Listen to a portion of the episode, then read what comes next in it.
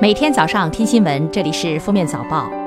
各位听友，早上好！今天是二零一九年九月二十五号，星期三。欢迎大家收听今天的《封面早报》。来看今日要闻：庆祝中华人民共和国成立七十周年活动新闻中心二十四号举办第一场专题集体采访。本次国庆阅兵编五十九个方队和联合军乐团，总规模约一点五万人。各型飞机一百六十多架，装备五十八台套，是近几次阅兵中规模最大的一次。阅兵活动按阅兵式、分列式两个步骤进行，时长约八十分钟。九月二十四号，国家发展和改革委员会副主任、国家统计局局长宁吉喆在发布会上表示。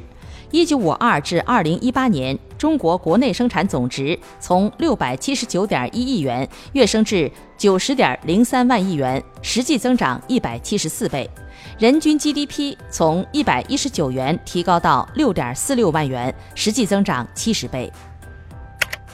二十四号上午，退役军人事务部与中国电信、中国移动、中国联通三大电信运营商举行拥军优属合作协议签约仪式。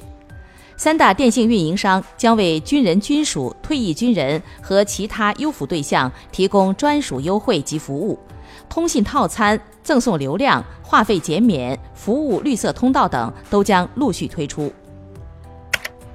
国家发展和改革委员会副主任、国家统计局局长宁吉喆二十四号透露，要积极推动汽车、家电、电子消费品以旧换新，破除汽车消费的限制。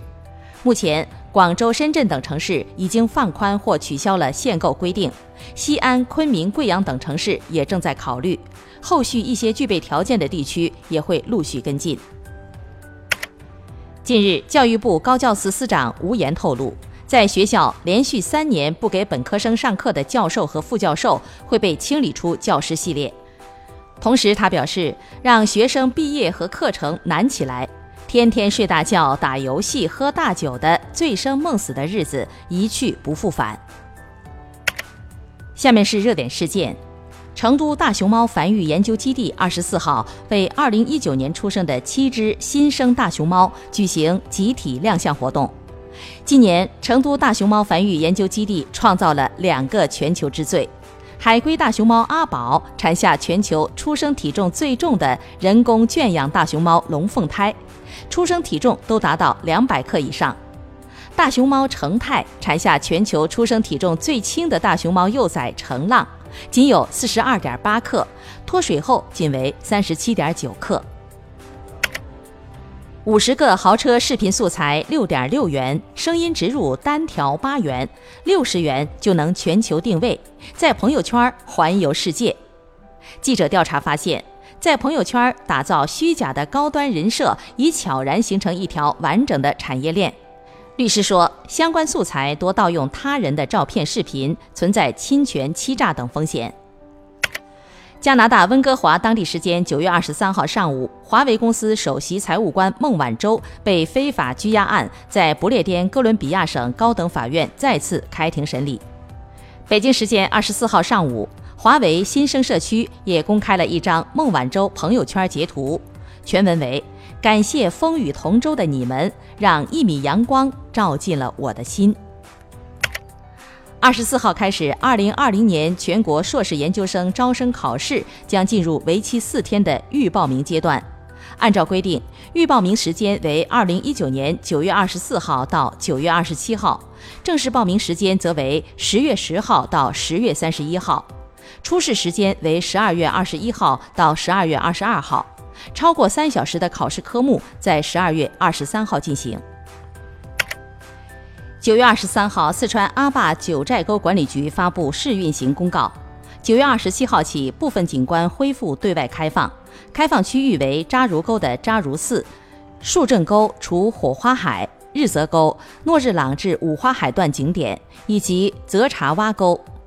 接待对象为旅行社组织的团队游客，暂不接待散客。目前最大限量为每天五千人。下面来听国际新闻。波音公司近日宣布，将从财政援助基金中拨款赔偿此前两起737 MAX 坠机事故中的346名遇难者。家属将获得十四点四五万美元，约一百零三万人民币。二零一八年十月，印尼狮航的客机坠毁，一百八十九人死亡。二零一九年三月，埃塞俄比亚航空公司一客机也发生坠机事故，一百五十七人死亡。九月二十号，圣淘沙鱼尾狮公园管理方 One Fiber 集团宣布，圣淘沙鱼尾狮将被拆除，最后一天运营定在十月二十号。圣淘沙鱼尾狮是新加坡标志景点。据新加坡媒体称，拆除鱼尾狮是为了给圣淘沙新项目让道，网友纷纷留言表示反对。感谢收听今天的封面早报，明天再见。